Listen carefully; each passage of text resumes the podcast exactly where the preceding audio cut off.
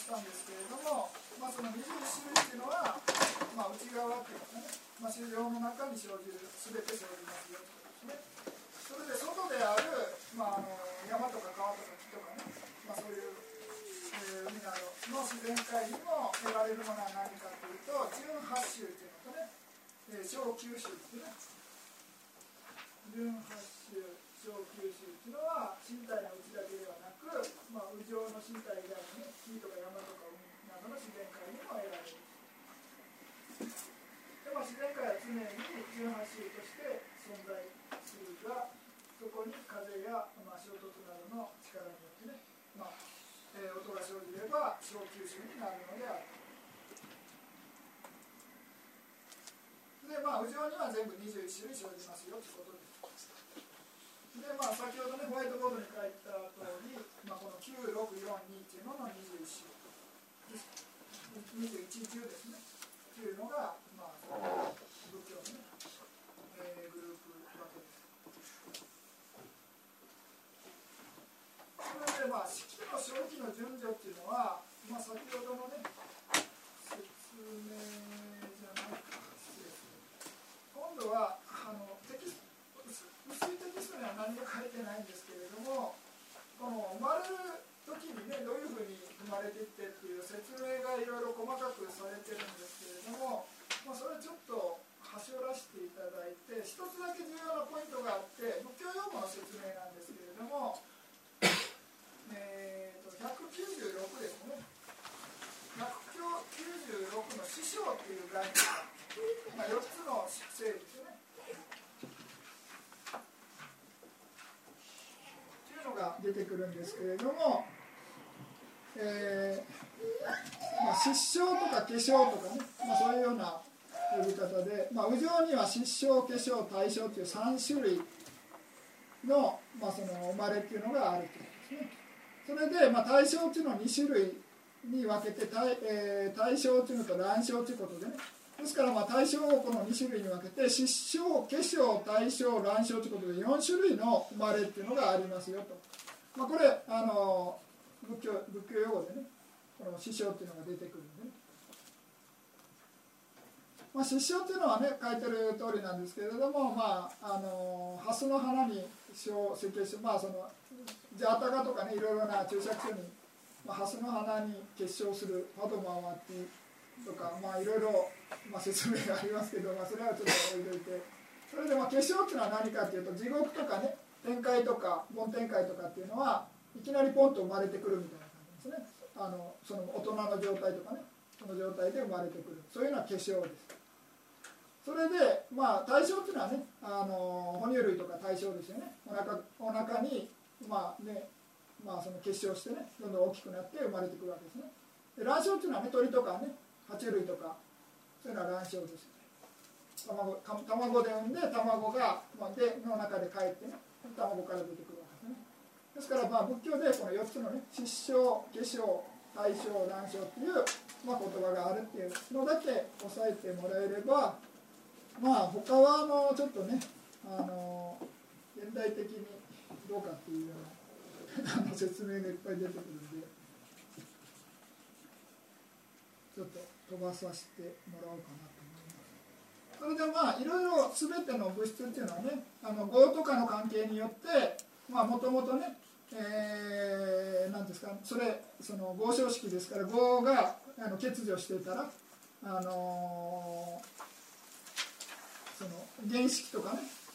原料式とかなしで生まれてくる場合があるみたいな話の説明とあと妊娠してどういうふうに、まあ、体のな、ね、あの地球の中でどういうふうにどんどん大きくなってみたいな説明です。それはあの本持ってる方は、まあ、ちょっと目軽く目通してもらえれば、まあ、それだけでいいと思います。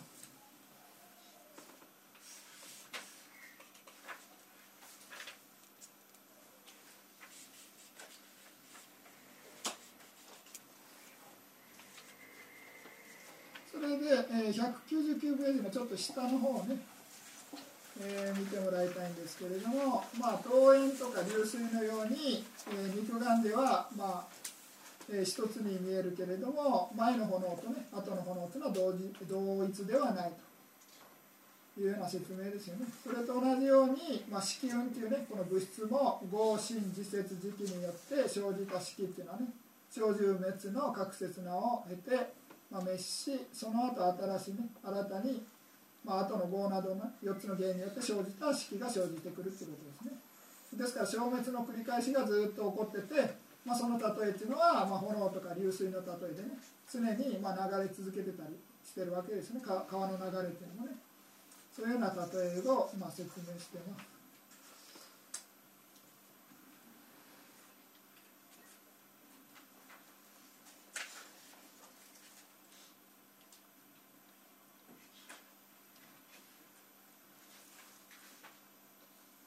でこの、えー、最後の説明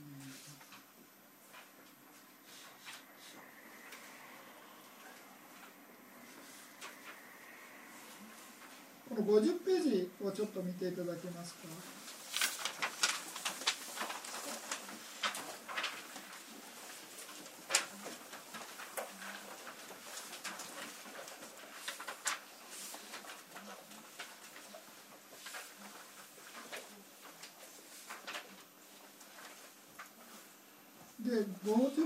の下の、まあ、死ぬ時にね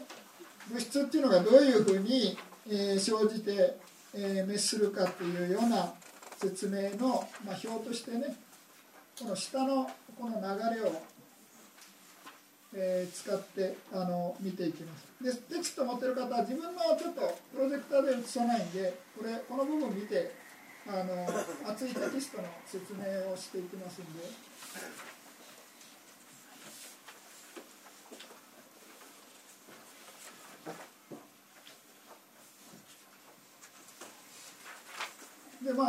まあ、死ぬ時の状態です。ね、まあ、ゲームって、まあ、今の生の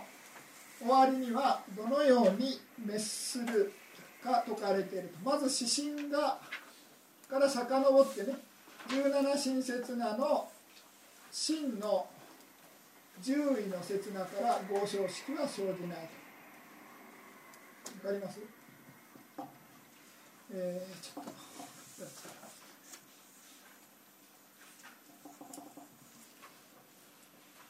ですから、まあ、例えばこれで見ると合唱式ですね、まあ、ここが指針の終わりなんですまあ、指針ですね。指針の17親切なあ17前ですね。ですからここですかね。えー、1 2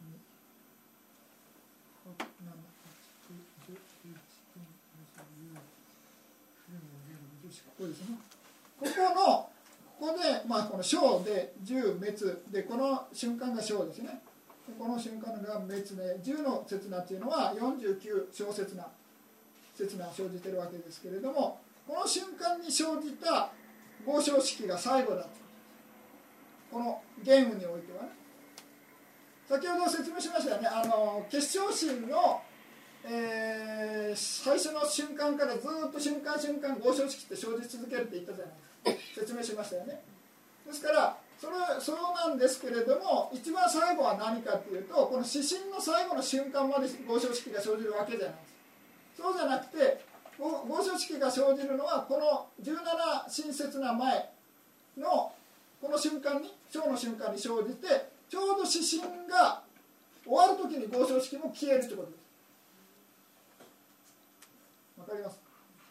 まあ理論上はわかりますよね。え、なぜかというのは分かんないですけど理論上は、まあ、何しろ業が尽きるわけですから死んだのに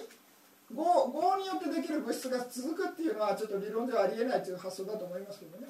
ですからまあ指針と同時に業によって生じる物質っていうのもちょうど滅するってこ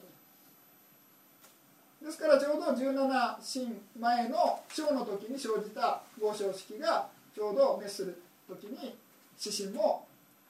滅するということ。ですから根性の終わりには合唱式っていうのがちょうど滅して終わるってこと。ですから死んだ後には合唱式っていうのは残ってないっていうのの、まあ、説明ですよね。で次に今度はこれは分かりますよね合唱式の話ね、まあ、これシンプルですね。それで次に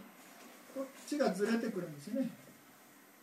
えー、次に新章式時期章式はどの地点で時点で滅するのであろうかですね。アラカンの指針以外のあらゆる以上の、えー、指針は式を生じさせるから指針の勝位の十、えー、位の刹那に生じる最後の新章式は、えー、指針が滅した後48刹那を経て滅する。ちょっと分かりづらいですか？まあこのアラカンの指針以外のあらゆる以上の指針っていうのは、まあ、式っていうのを生じさせると。で指針の勝位の刹那に生じる最後の、えー、新章式は指針が滅した後48刹那を経て滅す。るちょっと説明しますね。表を見てね、え。ー、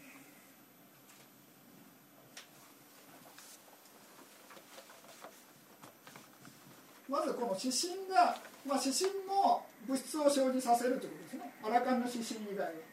ここまで分かりますよね。それで、まあ、指針っていうあの心象式っていうのは心の生じる瞬間に生じるわけですね。ですからこの瞬間に生じてるわけです。まあまあまあずれておらないですけど。も それでじゃあその心のあの指針の小の瞬間に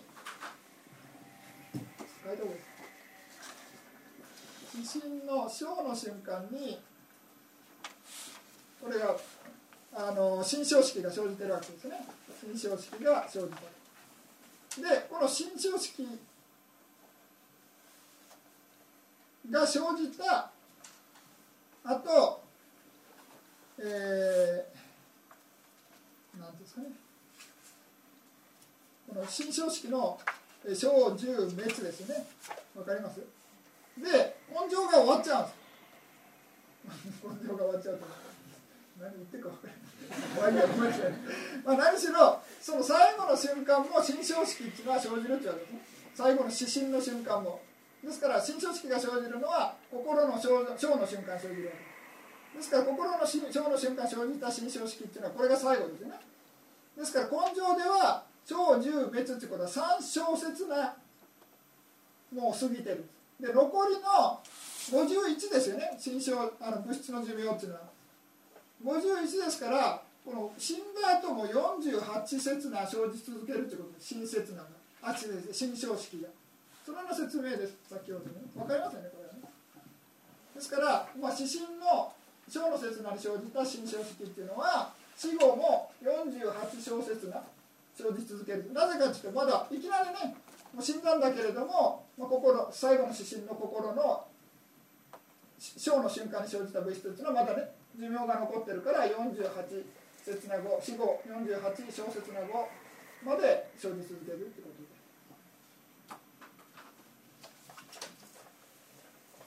じゃあ次の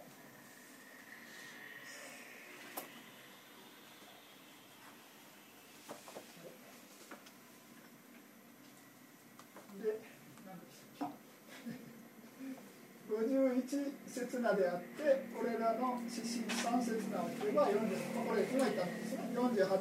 刹那となる。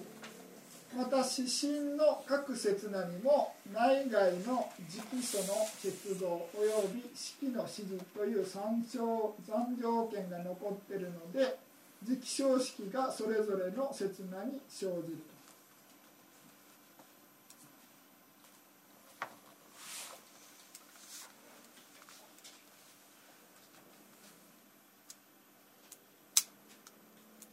故に、えー、指針の滅意の刹那に生じた、えー、最後の時期章式は死後が指針が滅した後、えー、50刹那を経て滅するのである。でまあちょっと分かりづらいかもしれませんけれども、まあ、何しろ今度は、えー、時期章式ですね。時期章式の場合は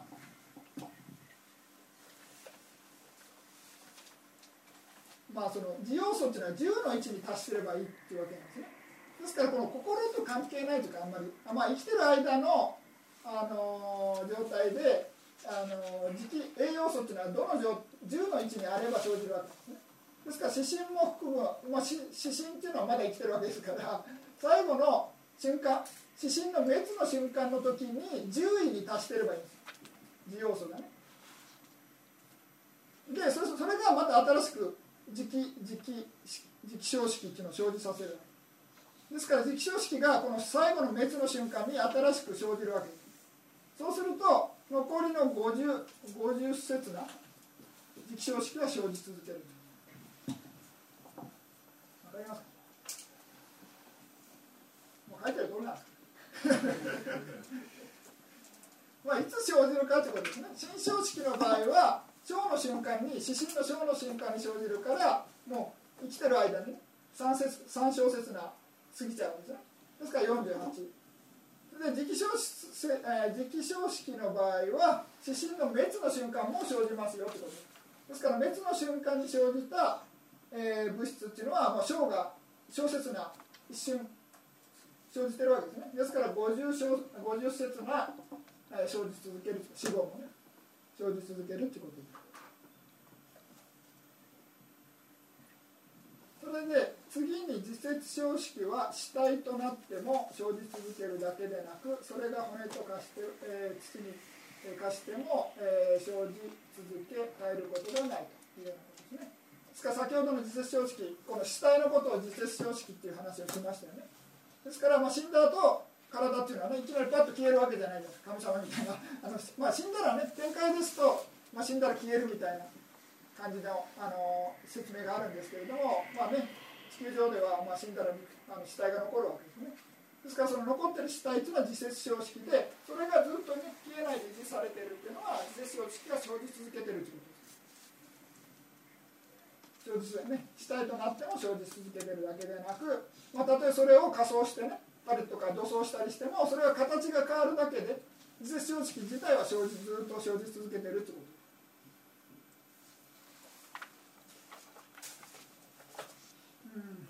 骨とかし、えー、土に化してもまあ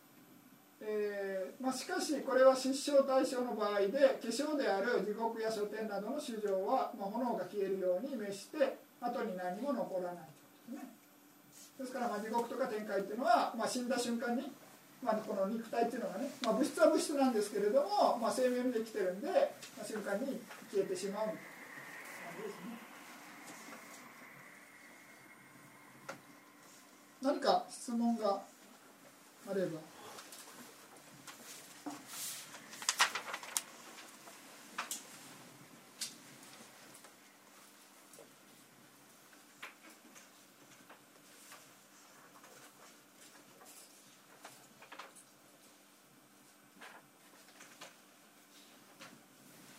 それでじゃあ次に、えーまあ、これ説明しなくてもいいとは思うんですけど、まあ、一応あるんで。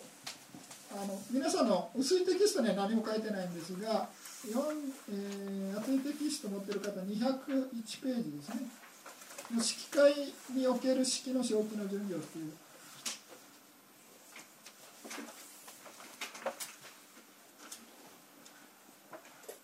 で式会っていうのは、まあ、下に書いてるんですけれども、まあ、禅情の修行によってねえー、生まれ変わることができる世界なんですね。で禅定の修行っていうのは欲から離れる修行なんでまあいろいろ五感を楽しませるね、えー、そういうような欲っていうのがないみたいな感じです。ですからまあそういうような、えー、あの修行者がね、えー、禅定を体験した人が生まれ変わる場所なんでまあ色界っていうのは、まあ、花などの色図がないみたいな感じですね。ですから美絶心、えー、小十種。および、えー、磁気消式が得られないなんですね、えー、あの式会っていうのはね、えー、それらの結晶時には元二気による三種の、まあ、三の十種と両九種ととの、えー、死、えー、合金樹が得られると。小記事には、まあ、新自節金樹も得られるということでまあ、何しろ、まあ、何言いたいかというと、まあ、美絶心っていうね、えー、そういうような、えー、木っていうねあこの上ですね。美絶心で小十種っていうのと、えー、時期小十っていうのが得られないということ。ですそれで、えーまあ、梵天会っていうのはねあのブッダがね、えー、法を解くためのああブッダを拝むためにね目っていう認識器官が残っててあとは耳もね大きくために耳の、まあ、音をね聞くために認識器官が残ってるだけで他の認識器官っていうのはね、えーまあ、その欲から離れてる人が生まれ変わる世界ということで、まあ、そあのないということですね。それで梵天界っていうのは、まあ、男も女もないような世界で小十種っていうのもないということ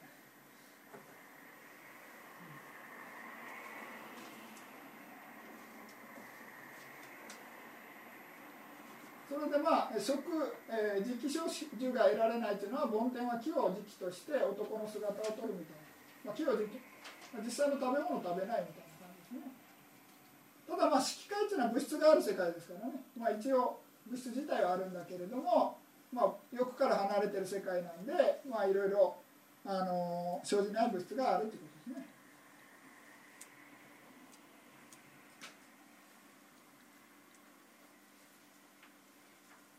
それで次に無双右上っていうのは今度は心がなければ、まあ、あのいいんじゃないかみたいな感じでその邪見を伴ってね、えー、修行して禅定に達した人っていうのが生まれる世界が無双右上天です。これも梵天界第五禅定の梵天界ですそれでまあそういう人は、まあ、当然心が、まあ、その世界に生まれ変わると心が生じないわけなんですね。でまあ合唱式が生じ続けるというふうに言われています。で心が生じないですから、まあ、当然認識するための物質っていうのも必要ないということ生じないということですね。ですから現にっていうのと、まあ、もうさっき引いてるわけですね。もうしっかり梵天界自体で引いたものは二度あの説明してないです。さらに残ってる元と2と、まあ、新規ですね。心が生じる時に依存する物質も必要ないわけです。心が生じないわけですから。で当然心がなければ、まあ、あの小も生じないわけですね。で同じく全ての心象式も得られる、まあ、当然心によってできる、まあ、心生じないわけですから心によって生じる心象式もないまあ、ゆえに、えー、無双上の結晶時には妙吸収のみが生じるということですね。まあ、も棒によって生じる物質ですね。妙吸収っていうのはね。棒によって生じるこの肉体っていうのが生じるということです。生まれた瞬間にね。で小記事にも小を除いた自節禁式が残る。以上のように、えー、よく式武装武装と称する三書における結晶小記による2種類の小記を知るべきである。まあこれあれですね、まあ、まとめですね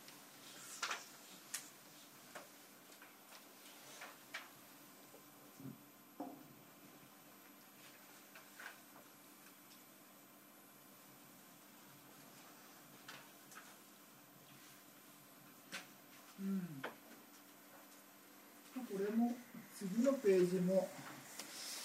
まとめで、えー、4階には28の物質202ページの上らへんですね。4階には28の物質全部が生じますよということですね。で21の10っていうのも全部生じるで色界には23の物質が生じて1410ということですね。で23っていうのは、まあ、何引くかって先ほどのね、えー、B、Z、シンで小が2つで5ですよね。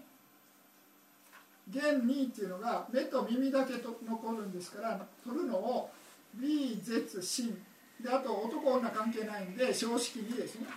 ですからマイナス5で23になるんですね、まあ、14っていうのはちょっと数え方がで次に無双以上っていうのは17の式ですよということですね。でこれは何かっていうと合唱式の、えー、名名名式だけ残してね、えー、8引きゃいいのかな。8引いて小式もないから9何年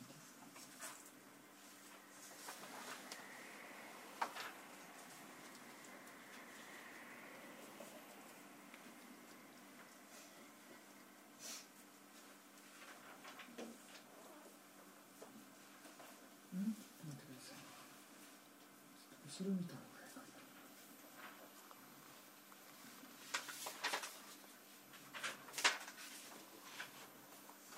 上面だね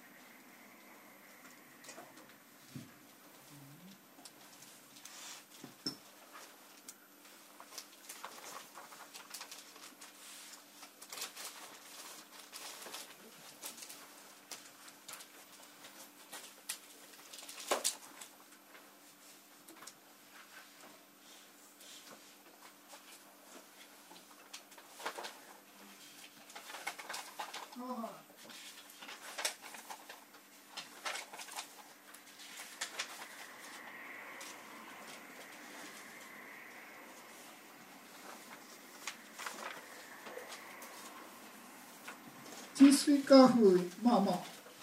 ちょっと足していってんですね。沈水化風4っていうのはまあ、えー、生じるわけですね。でまあ原理水絶身っていうのも生じないわけですね。ですからまあ色証拠2の小が生じないわけですね。ですから、えー、4たす4で、まあ、王者も生じるから、まあ、8ですよね。8、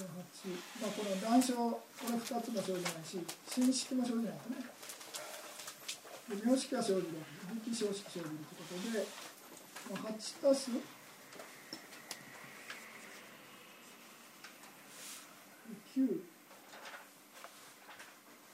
あれ4で8であ8じゃない4で王者で8ですね8プラス名式で1で9 9たす19新票5票が生じない。で17で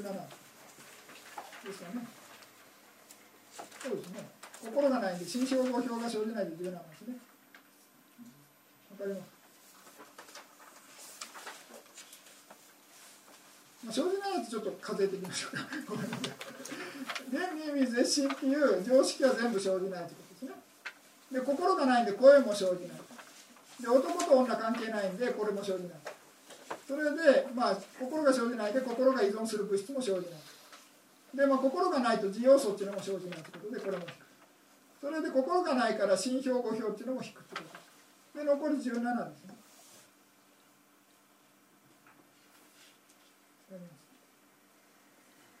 まあ、足していくと、まあ、あのアビニボがってね不完別式8プラス、えー、名式ですね。で9でこれ、えー、悲観式10の中から新表5票引いて8ですね。で1717ですね。さっきさっきの。17ですね。17無相条件は17の式の。で無式回というのは物質何も生じないで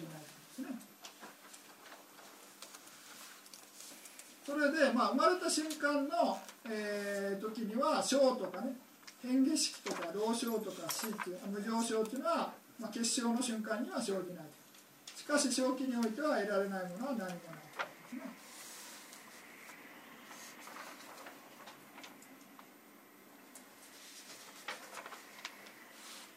まあ、これで、まあ、一応ざっと物質の説明を、まあ、させていただきました。あと涅槃っていうのがあるんですけど30分終わるかなっていう。なんか質問があればちょっと今物質の質問してもらって。はい。はい。あのそれちょっと一つ聞き漏らしたんですけど新規意識のところでですねえー、っとあの48ページのテキストのところで、えーと、新規意識で、えーと、異界の3と式体軸の5はあの分かるんですけども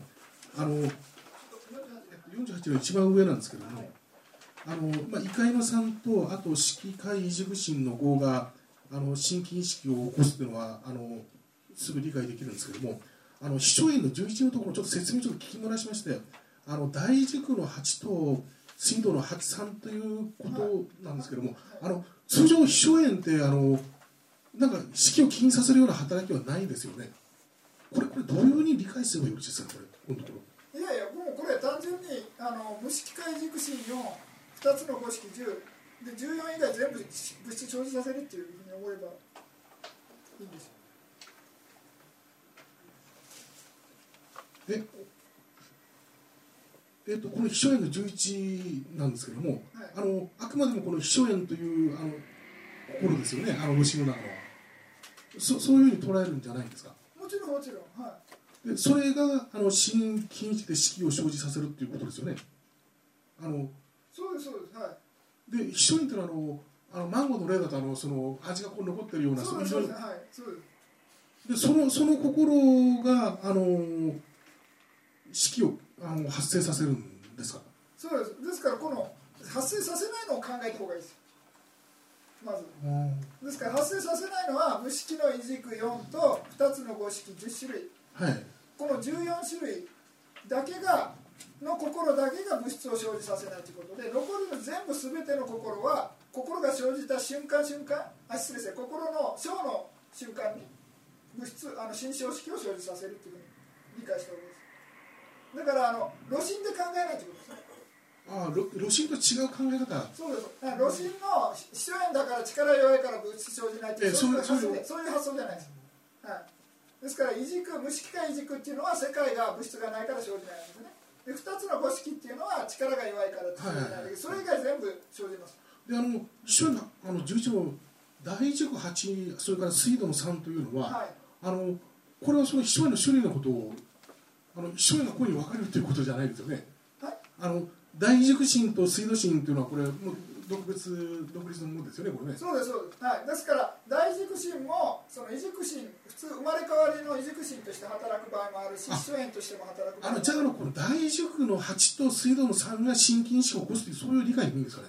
そうですそうです。はい。それそうですそれそれでいいですよ。はい。わかりました。はい、でまあ当然秘書園の働きをしている時も起こすっていうでほど。大軸心の時もの時も起こすし水道心の時も起こすあはいわかりました。あのそれとですねあの先ほどあの50ページのところで説明してもらった時にあの指針路と最後の合成式のところのあの説明のところはあの理解できたんですけどもあのその上のあの門路と式ってありますよね。これはあの何を説明されるために書かれたのかなとこれ説明なかったんで。いや私もなんでこんなこと書いたんかであのあのテキスト見てみるとねあの式相続のところがこれと合致するんですよ。あのテキストで言うとあの大きい方のテキストなんですけどね。はい。あのですからまあこれ心と物質の関係っていうんですかね心が生じあの心がの流れと物質がねあの諸縁としてこの、まあ、例えばこれ原式って見る心の流れが、はい。の説明なんですね。で見る心の流れっていうのは見る対象が必要なわけです。で見る対象っていうのは物質ですよね。色諸縁色っていうあの色って書いてね。色っていう諸縁のことでその見る対象の物質っていうのがここで生じたということなんですね、まあ、例えばです。でこのそのたその例えばこの時に生じた見る対象の色所縁っていうのはちょうど秘書縁が滅する時に同時に滅しますよっていうその説明だけです。あの深い意味ないですでも通常はあのあれですよね。あのそれぞれ親切なであの小獣滅でこう3つずつついてるじゃないですか。はい。でそれを小説な1つ滅説な1つでで10を49っていうのを捉えるっていうのはあのテキストで言うとあの式老性式無常性というこう182ページに書いてあったのと一応合うんですけどもこれはその説明なのかなと思ったんですけどね。えその。あのなんですけどねこのこのところに一応式老性と式無常あそうですよその通りです。はい。あじゃあそこの説明っていうのを取られればいいんですかね？まあそれでもいいですよ。はい大丈夫です。よはい。物質のまあ今言ってるのねこの瞬間はねあのまあ物質のまあ小老病死あ小老病死じゃないですよ。小獣滅をまあ4種類に分けてるわけですよね。ですから10っていうのと10の刹那とね別の刹那ですよね。で小の瞬間を2種類に分けてるということでまあその説明と合わせても大丈夫。あはい、わかりました。はい、わかりました。ありがとうございます。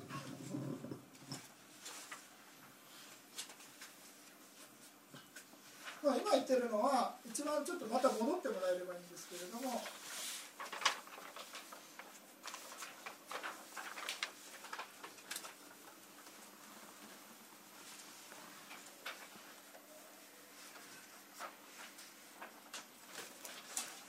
この葬式ですよね葬式よセクション14の説明を、ね、心の流れみたいな感じと物質の消滅の組み合わせでね理解するっていうふうな見方でも大丈夫。この葬式のところにこのあのこれが載ってると一番まあまあそうですよね。はい。今度そうします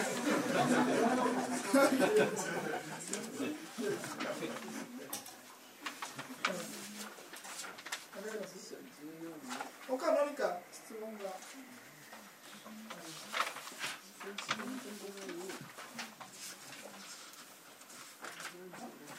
何かありますか？じゃあせっかくですからおまけでね班を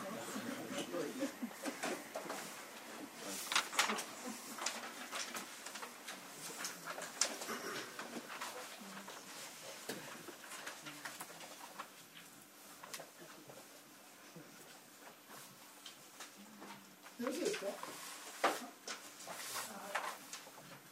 じゃあ、あのちょっと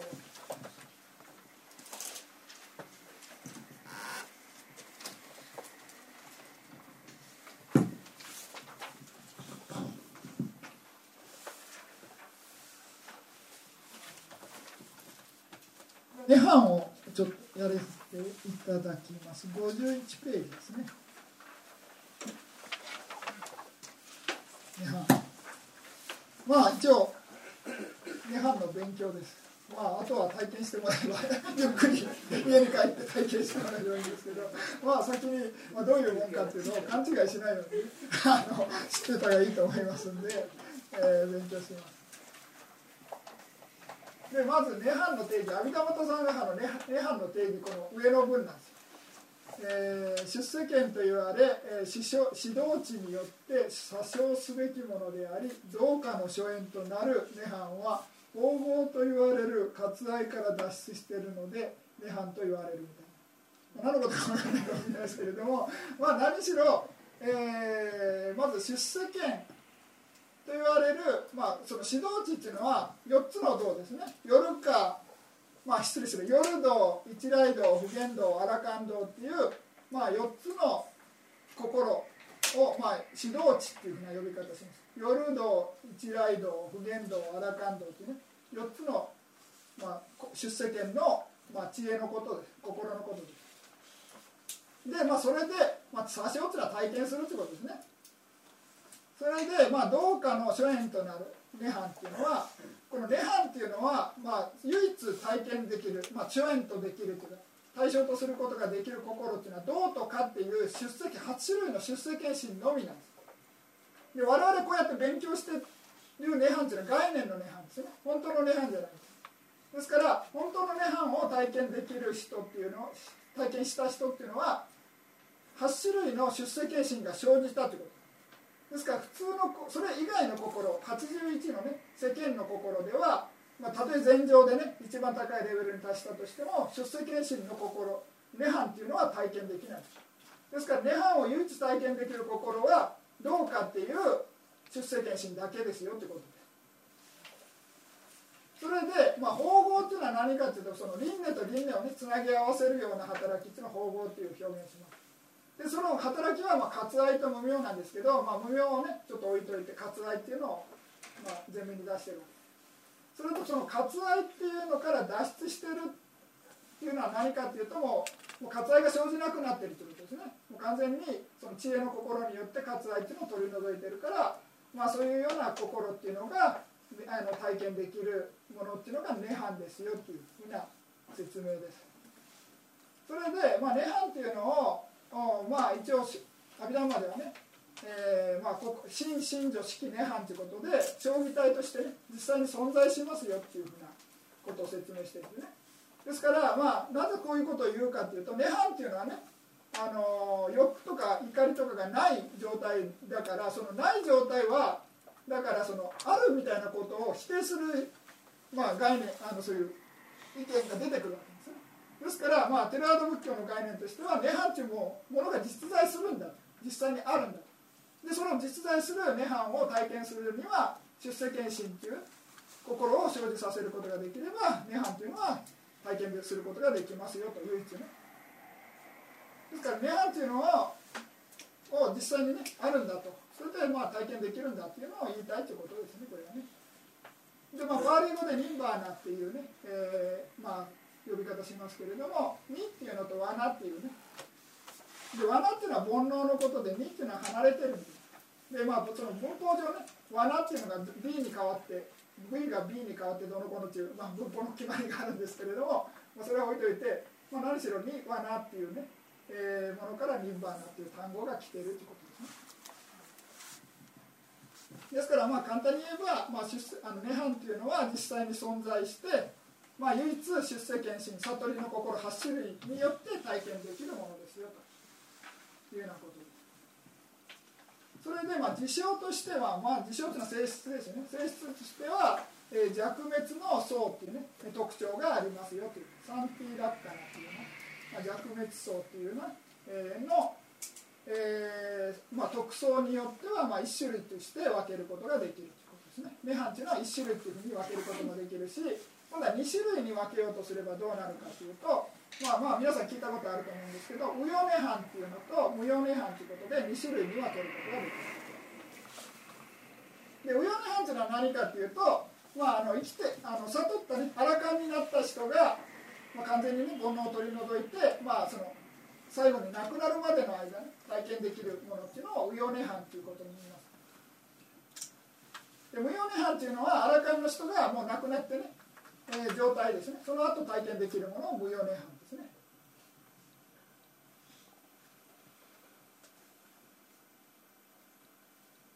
でまあ、まあ、別な言葉なんで意味は同じなんですけれども、まあ、無用涅槃のことを、まあ、原法涅槃、まあ、生きてる時に体験できる涅槃ということで原法涅槃それでまあ死んだ後ね体験できるんで到来涅槃というふうなのを無用涅槃のことを到来涅槃というような呼び方もします。でまた同じく別の呼び方で、えー、ウヨ涅槃のことを煩悩涅槃完全にね悟りの知恵によって煩悩地の完全に滅したわけですね。ですから煩悩涅槃という呼び方もあるし今度は無用涅槃のことを運涅槃ということでこのかんあのごご運のことですね。運運っていうのはご運の、まあ、心と物質のことを、まあ、つるわけでご運って表現するわけなんですけれどもそのその存在っていうねこの心と物質というのが滅して、まあ、涅槃に入ることができるわけですね。ですから運っていうのが滅することによって、まあ、体験する涅槃ということで運涅槃とね。無用涅槃のことを運涅槃というふうな言い方をします。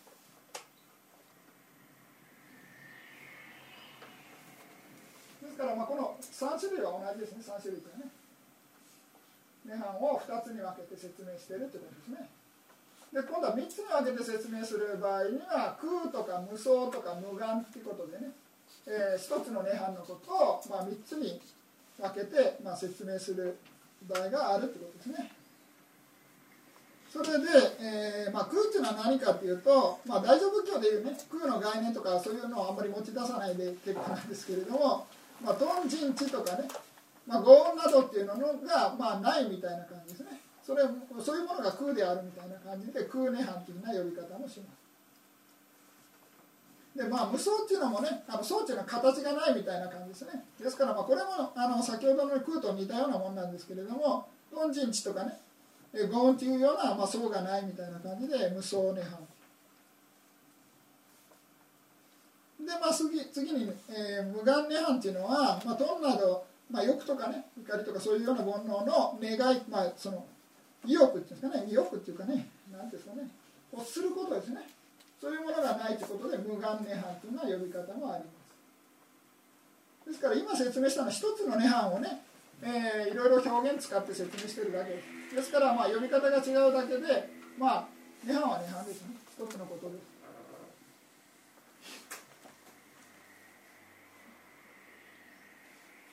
それでまあ、えー、なんていうんですかね、えー、この第9章で勉強するんですけれども、まあ、どういうふうな瞑想したら、修行したらどういう空下脱とかね無双下脱か無眼下脱みたいになるみたいなのの対応としてね、まあ、無我を観察してそれで、まあ、涅槃に入ったら空下脱を体験するとかね。無常あの観察しながら、まあ、下脱すると無双下脱とか苦を観察しながら、えー、まあその悟ると、えー、悟るというかね、えー、涅槃を体験すると無眼下脱みたいな感じで、まあ、そういうふうな分類の仕方もあることがあります。まあ、これは第9章で説明しますんで、えー、まあ、今はねちょっと置いといてください。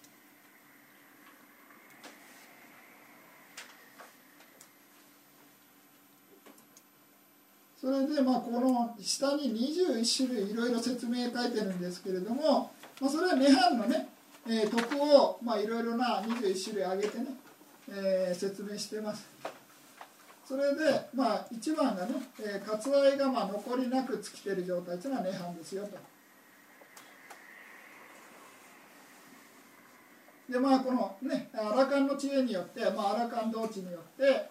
まあ、もう二度と生じなくしてるってことですねですからそういうような状態で割愛が、まあ、残りなく召してる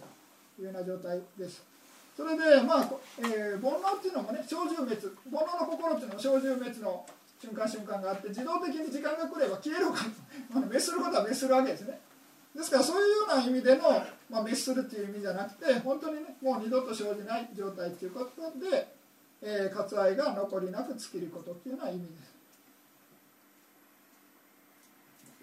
で2番割愛の滅人地ね、まあ、割愛がまあ滅したってことですよね。まあ1番と似たような同じ意味です、まあ、用語がちょっとね違うっていうだけで。それで3番っていうのはトン、えー、翼トンのアトン翼の滅人とか真意の滅人、えー、地の滅人ということで、まあ、3つ挙げてます。でまあこれはねあの普通の経典の中に出てくる用語でねあのトンっていうのを完全に取り除けば、まあ、下脱ですよとかね。真意っていうのを完全に取り除けば下脱とか、えー、無知を取り除けば下脱みたいな、そういうような経典があるんですね。一つ一つ。ただまあ阿弥陀的に言うと真ん中のね怒りを完全に取り除いただけでは悟あのあらかにはなれないんですね。ですから、まあ、あの阿弥陀陀的に言うとこの真ん中の怒りだけはちょっとまずいかなと思うんですけれども、まあ、一応実際に具体的にね経典にあのそういうふうなあのお経があることあるんでね、えーまあ、そういう意味に取らないでね、まあ、完全に滅すれば、まあ、下脱に得ることができるみたいなそういうような見方ですね。うん、で次に小の滅人っていうことですね。もう二度と生まれ変わらないということですね。ですから、まあ、アラカンが、まあ、涅槃に入ればもう新しく章が生じないということで章の滅人というふうに呼ぶと。4番ね。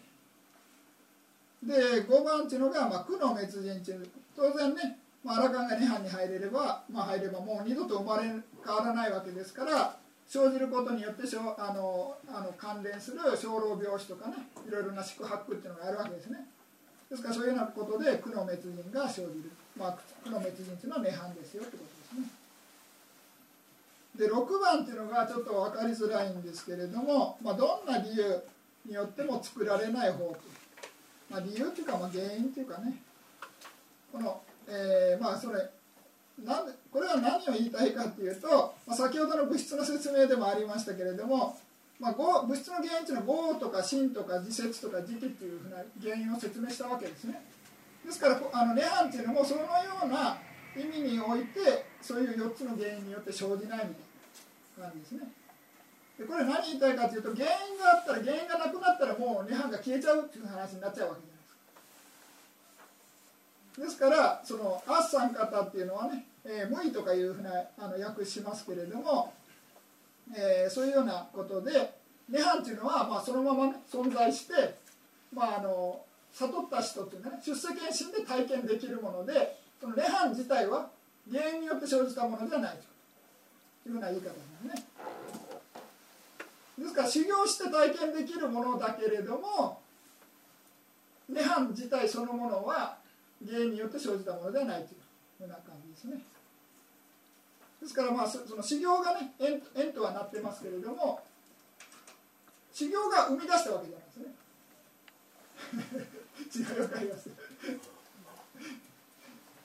修行によってあの修行の業が涅槃っていう結果を生んだわけです業と業の結果みたいな関係じゃないってこと涅槃はもうそのままあって初めて修行した人が体験できるだけで別に修行,、まあ、修行は縁は縁ですよ。無縁じゃないですけれども原因原因っていうような呼び方にはならない。ちょっとねこれ分かりづらいですけど、ね、無意の説明に関係するんですね。で次に7番というのは煩悩からの下脱。これは分かりますよね、まあ、貪人知とかいう煩悩から、まあ、下脱するということが、まあ、涅槃ですよと。あとはまあいろいろ例えですね、まあ、島とかね巣のような、えー、そういうような、えー、法であると。ですからまあ人間のね苦しみの中で、まあ、唯一倒れるようなあのものっていうので、えー、まあリーパーっていうね、えー、例えになってるということですね。次にあの避難所とかねそういうような横になる場所みたいな感じでダーナっていうの。あの例えもあります。これも先ほどの島と同じですねリーパとね。あとレーナっていうのはあもう同じですね洞窟とか、えー、隠れる場所みたいな人間の苦しみからね逃れるためにそのそうそういうところにね隠れてね苦しみから逃れるあとは、まあたえー、11番っていうのが、まあ、頼りにするところとかねいうようなことですこれも例えです。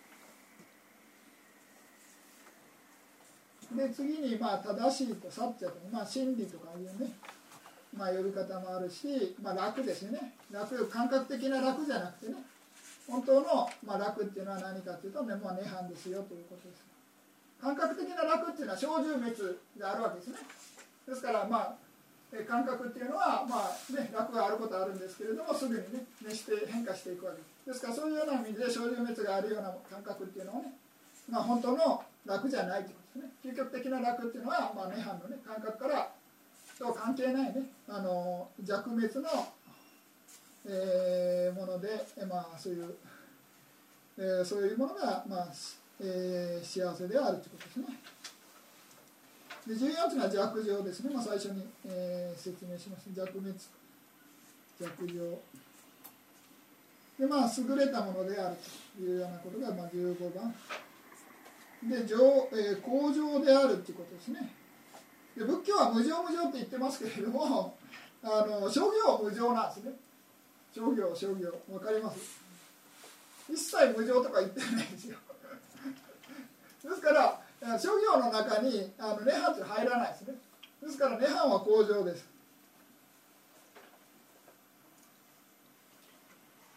わかりますか？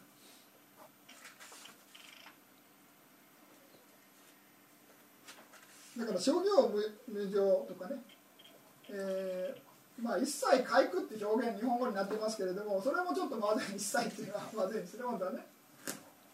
実は一切一切っていうんだったらね、涅槃も苦になるわけじゃないですか。一切回復ってね。だから本当は、まあ、商業苦なんですよね。商業を回復っていうんですかね。まあ4秒4秒にするんだったらね。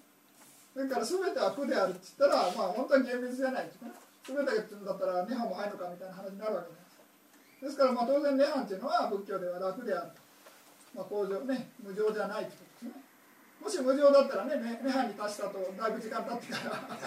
涅槃から出てくるはずになるわけですでまあ涅槃に行って行ったんだけどちょっと苦しかったみたいない。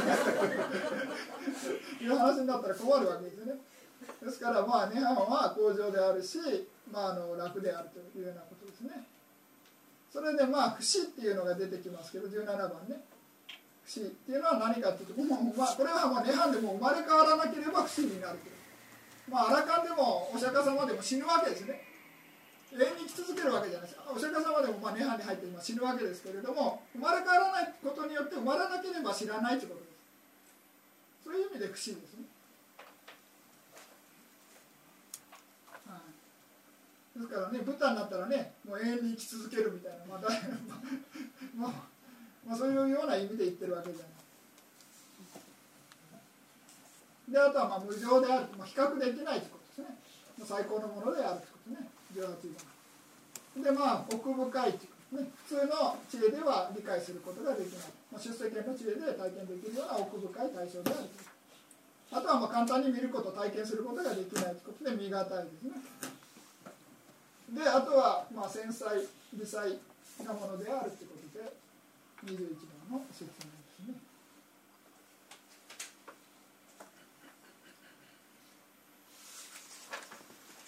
それでまあ涅槃に関してねあのお経の中で、まあ、お釈迦様に対して、まあ、お釈迦様っていうのがね、えー、涅槃っていうに至るね、えー、涅槃を説いて、まあ、涅槃に至る方法を説いて、えー、そういうお弟子さんたちっていうのはみんな悟るんですかみたいな質問をねしたお経があるんですね、まあ、みんな聞いたことあるかもしれないですけれども、まあまあ、そういうようなあの質問に対して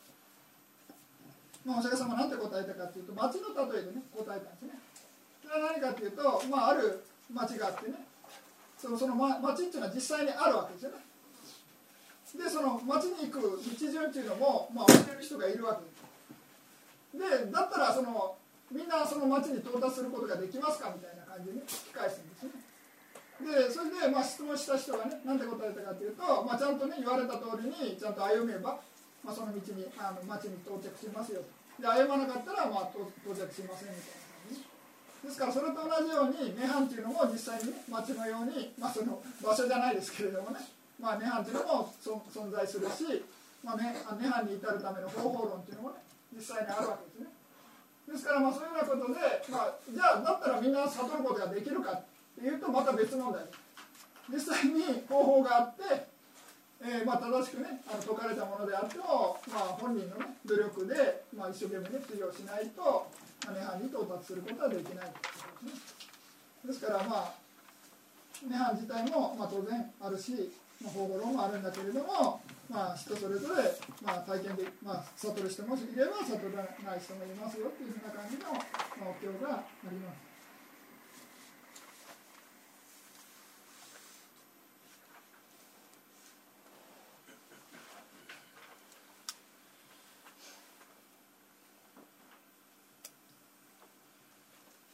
となんか涅槃を体験してないんだけどもなんで涅槃が楽だと分かるんだみたいな。感じの説明の答えで、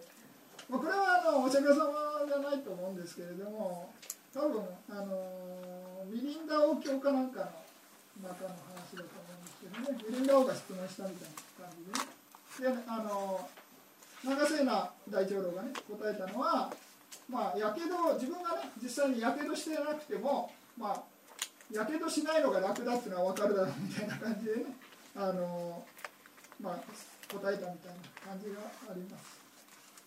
ですから涅槃自体はね、えー、体験しなくても、まあ、涅槃っていうのは楽だっていうのはまあ想像することができる感じですね。ですから今のねいろいろな今体験してるいろいろな苦しみとかね長老病死とかね宿泊の苦しみから、まあ、逃れた完全にない状態。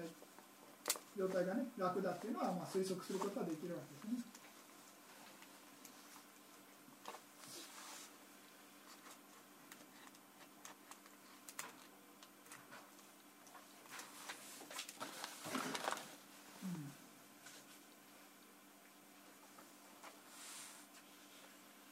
まああの涅槃について以外の質問があったら あと5分ぐらい残ってますけどはいどうぞ。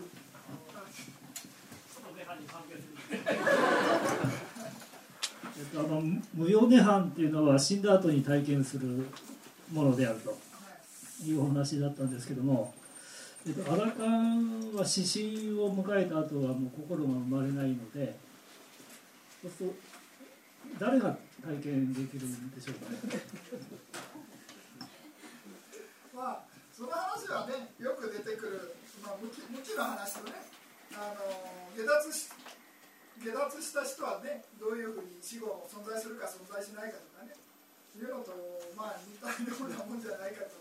思いますけどね。ですから今おっしゃるようにねあのもう二度と生まれ変わらないんで心も存在しないんでね、まあ、体験する人は存在しないですけどね当然ね。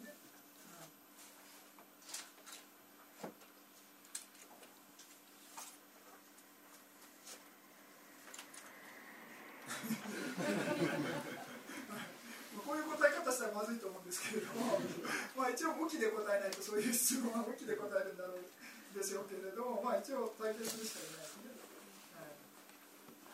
まあ、今の今の仏教的に言うとね今でさえもそういう私とかあなたとかねそういうものっていうのは、まあ、存在しないんだということですねですからそういうのが、まあ、私とかあなたとか言ってるのは、まあ、無明によってねそういうふうに思い込んでるだけで瞬間瞬間心とか物質っていうのが消滅をね繰り返してるだけの話ですね。ですからそういうようなことで、まあ、質問としてはね、あのー、まあ、話がずれますけれども、まあ、死後に存在する、ね、下脱した人が存在するか存在しないかっていうのにはそういう下脱した人っていうことの質問自体が間違ってるみたいな感じで答えない感じですよね。でも、無明反を感じるのは人間ですね。はい無明反はあもちろんもちろんその通りですね。はい私とか彼とか。まあそれはまあ切々っていうかね、まあ、一般的な呼び方で言えば別に間違いじゃないですけど、まあ、将棋体っていうかねの意味で言えば、まあ、心が体験している。という妙涅槃を、まあ、出世検診とかねが体験して楽を感じている。あとまあ出世検診の後に生じる有写真とかね、えー、まあその楽を体験しているみたいな感じでまあ、言って言った方が、まあ、厳密は厳密ですね。まあ、そのアラカンが体験しているというふうに、まあ、証言はないですけどね。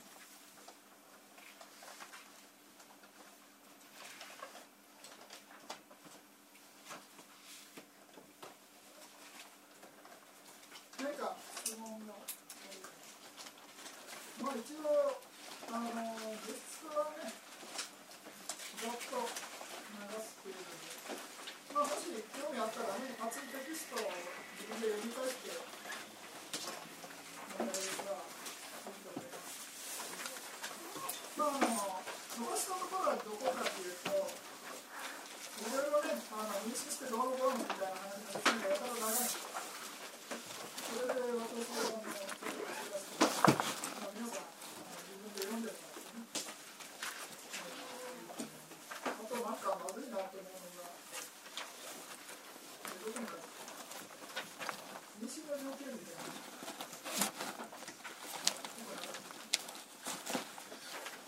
ああ、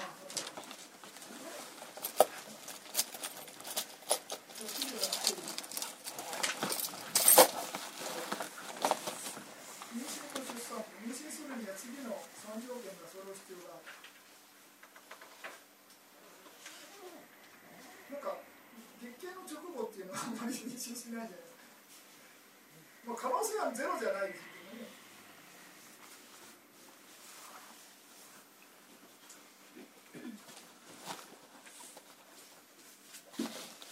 まあまあ私は皆さんの方が詳しいんですけど、調べてる。まあ一応あの注釈書というかね、阿弥陀本さんからの注注釈書だと思うんですけどね。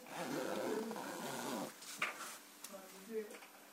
あとまあこういうのの説明っていうのは何かっていうと注釈書なんですね。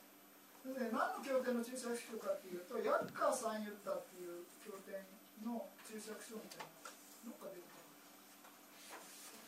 な。え何ページ100ああ198のね。100ああ出てますね。このこの薬家さん言ったっていうね、あのー、総部の中だと思うんですけど、その中のね、あのパリ経典の注釈でいろいろ細かく説明されてるみたいな感じですね。ですから、まあ、こういう説明っていうのは、阿弥陀的な説明っていうよりかは、まあ、あの経典的な、ね、注釈の説明